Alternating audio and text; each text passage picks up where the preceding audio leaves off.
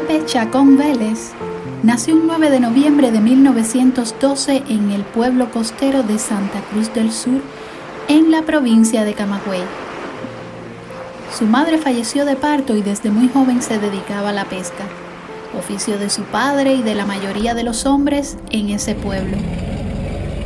Para ganarse un dinero extra, solía hacerle mandados a la esposa del boticario y de paso contemplaba a su hija Eulalia que se sentaba en el portal a leer o a conversar con una amiga del colegio. Sin muchas aspiraciones, Pepe soñaba con conocer la capital y comprarle un bote nuevo a su padre, hasta que un día pasó por Santa Cruz del Sur un circo ambulante una pequeña carpa con seis artistas y quedó fascinado con el arte del trapecio.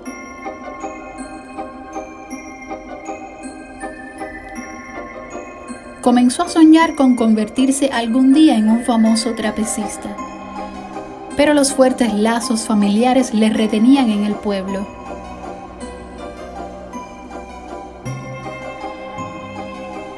Natural de Santiago de Cuba, Odelia Borges era una de las artistas que se presentaban en la carpa. Siendo muy joven quedó huérfana durante la peste bubónica de 1914 y para ganarse la vida solía vender flores en el Parque Central.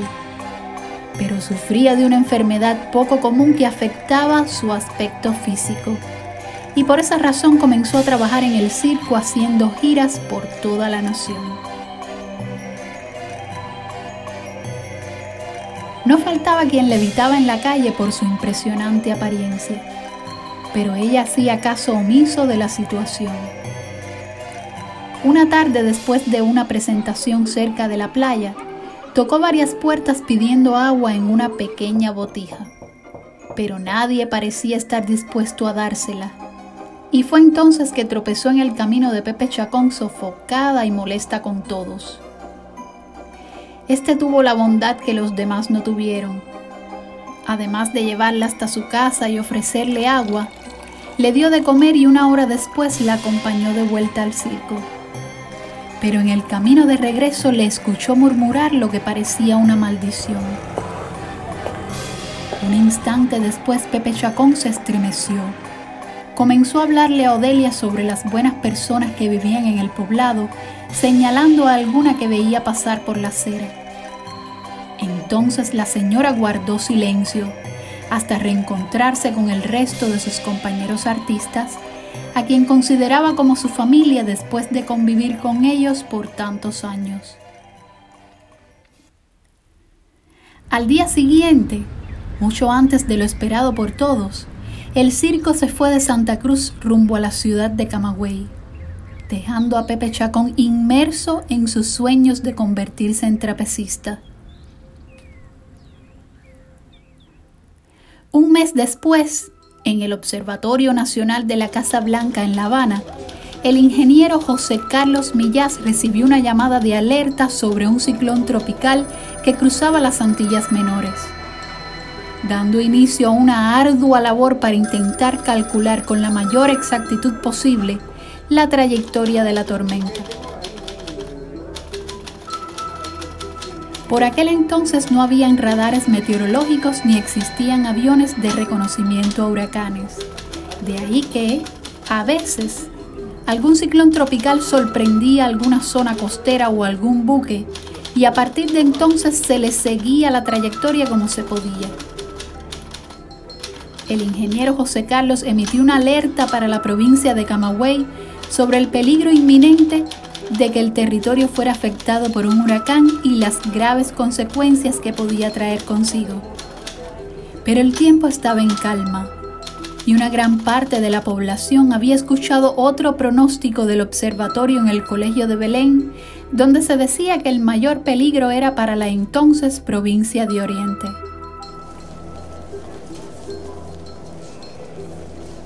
Ante la cercanía del ciclón, el gobernador dispuso que el tren Camagüey-Santa Cruz del Sur estuviera listo en el andén para salir hacia la población sureña apenas se ordenara. Fogoneros y maquinistas se mantuvieron en la estación central de Camagüey esperando la orden de partir. Mientras tanto, La poderosa tormenta que avanzaba hacia el oeste de Cuba curvó hacia el nordeste, incrementando el peligro sobre la zona del sur de Camagüey. Desde la sala de su casa, Eulalia escuchaba el nuevo parte meteorológico de la radio local cuando ve a Pepe Chacón por la ventana. Pronto sale al portal y le llamó para comentarle que unos viejos pescadores habían notado el mar retirándose de la costa, dándole un aspecto desértico a la playa. La preocupación en los ojos de Eulalia hizo que Pepe la abrazara y le prometiera ir esa misma tarde a la estación del ferrocarril para abordar el tren de auxilio que la mayoría de las familias esperaban desde la mañana. Sin embargo, la compañía propietaria del tren que recién había llegado a Nuevitas se mostró reacia a cumplir con la orden del gobernador de Camagüey si no se le entregaba la cantidad de 500 pesos por el servicio. El llamado tren de auxilio nunca llegó ese día. Allí amontonados en la estación permanecían las familias del poblado sin poder creer que debían regresar esa noche a sus casas y esperar un nuevo comunicado de la radio local. Pepe Chacón y su padre regresaron sabiendo que era poco probable de que las casas en la costa resistieran una marea de tormenta, pero no tenían más opción que asegurarse como podían. En la madrugada del 9 de noviembre de 1932, la tormenta tocó tierra a unos 60 kilómetros de Santa Cruz.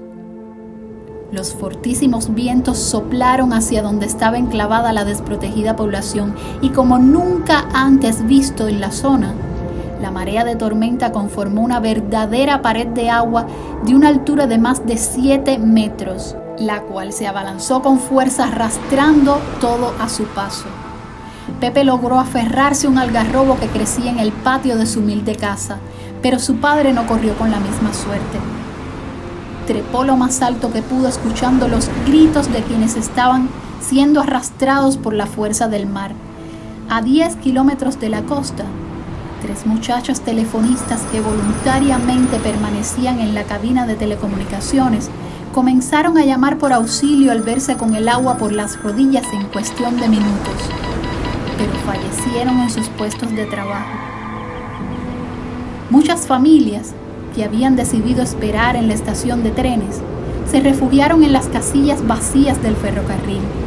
Sin embargo, algunas fueron cerradas totalmente y el viento las viró, muriendo cientos de personas atrapadas. El agua cubrió todas las casas e incluso los postes, Solo resistieron algunas viviendas de dos plantas en las que milagrosamente se habían salvado decenas de personas. Al día siguiente, cuando ya el desastre estaba consumado, comenzaron a llegar periodistas, médicos y rescatistas de todas partes de la nación. Finalmente la compañía ferroviaria decidió enviar el tren y en él llegaron a la ciudad de Camagüey centenares de heridos graves y personas aterradas ante la catástrofe sufrida. Pepe Chacón fue rescatado por un bote que buscaba sobrevivientes, en donde iba también el periodista Vivav Hoffman, quien más tarde documentó para la United Press que durante su viaje vio cientos de cadáveres caídos entre las ruinas y colgados alrededor de las ramas de los árboles rodeados por las aguas ofreciendo un aspecto siniestro. También agregó que durante su travesía por la zona inundada observó alrededor de 20 muertos en un carro que habían buscado refugio del agua y se vieron imposibilitados de huir. El poeta y periodista Nicolás Guillén, quien llegó a Santa Cruz apenas cuatro días después, escribió muy asombrado que el área de la población era un amasijo impresionante en el que se confundían los objetos más disímiles y que centenares de cadáveres amontonados en piras, en espera de poder ser enterrados, constituían un horrible espectáculo en las sucias calles del poblado. Pepe Chacón junto a otros sobrevivientes fue trasladado en un vehículo a la ciudad de Camagüey, agotado y con mucha fiebre, se encontraba tendido sobre una cama del hospital cuando fue reconocido por Eulalia. Ella había resistido la tormenta con el agua hasta el pecho en la segunda planta de su casa y afortunadamente estaba ingresada allí con el resto de su familia. Sin pensarlo, se incorporó y acudió a sentarse sobre la cama de éste. Mientras tomaba su mano, escuchó el triste relato de Pepe y su conmoción fue aún mayor. Durante días Pepe Chacón tuvo la esperanza de que su padre estuviera vivo. Cuando se repuso siguió buscándolo por los albergues improvisados de Camagüey e incluso buscaba entre los que seguían hospitalizados hasta que un día asumió la pérdida cayendo en una profunda tristeza. Fue así que tomó la decisión de abandonar la provincia en un intento de superar la tragedia, y por mucho que Eulalia trató de persuadirlo para que se quedara, partió rumbo a La Habana tres semanas después del paso de la tormenta.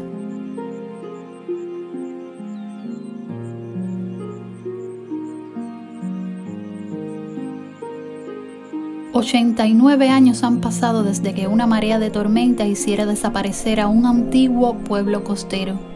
Sin embargo, los descendientes santacruceños rinden homenaje cada año a las más de 3.200 víctimas en un monumento que indica la altura hasta donde subió el mar. El desastre natural en Santa Cruz del Sur es conocido hoy en día como la peor tragedia ocurrida en la isla de Cuba.